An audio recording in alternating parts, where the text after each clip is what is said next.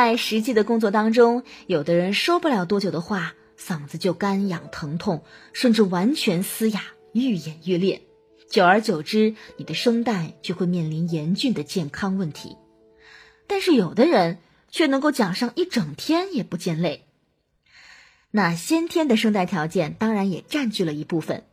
毕竟有些人天生就是坚韧的大嗓，而有些人却是柔弱的小嗓。但从长远发展来看，习惯二字依旧比先天条件重要。今天我就要从发声技巧以及日常如何用嗓两个方面来和大家分享如何更持久的用声。首先，治本的方式当然是掌握科学的发声方法。跟大家打一个比方，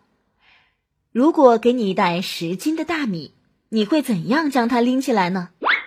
是会用小指头勾起来，还是用手掌把它抓起来，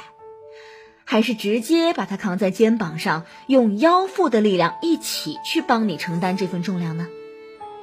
我们肯定会选择后面的方式，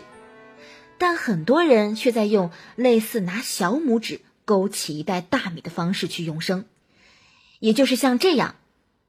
喉咙局部用力的喊话。把用声的负担全部都集中在这一个地方，这样讲话不但辛苦，而且音色单薄不好听，很容易就哑掉了。会用声的人会把发声这项工作看成是全身的运动，让声音的发动机，也就是我们的呼吸系统，以及语音的制造厂，也就是我们的咬字器官、唇舌口腔等，充分的参与进来，让他们发挥更强更大的作用。从而让自己的发声源喉咙可以更放松。那科学发声用六个字概括的话，就是抓两头放中间。上头的口腔面部，还有下头的底气，也就是我们的横膈肌，应该积极，积极的咬字，积极的控制气息。那中间的部分呢，就是喉咙了，不单是喉咙。我们的下巴、脖子、肩膀、胸口这一片都应该是相对放松的，这样的发声才是高效科学的。因为腹部的呼吸肌还有口腔的肌肉都是很有韧性的，它们是越练越灵活，越练越强大。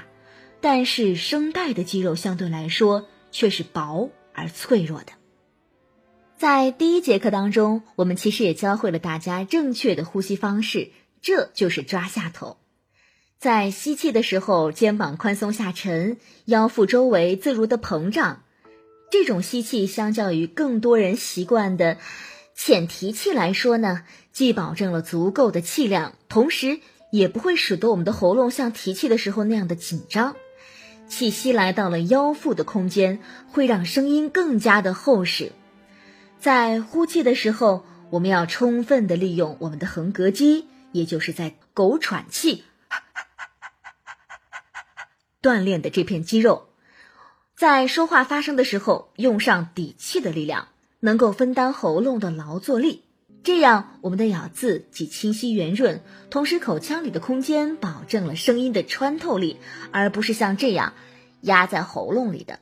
是透出口腔的，这样也能够分担一部分喉咙的劳作力。所以，职业用嗓人群的朋友呢，应该养成每天练气以及口部操，甚至是经常锻炼长跑、腹部核心运动的习惯。有了气息和口腔这两位的帮忙，喉咙就可以相对放松了。想要有免费的声音评测以及优质好课，可以加上老师微信：四幺九八八四二三。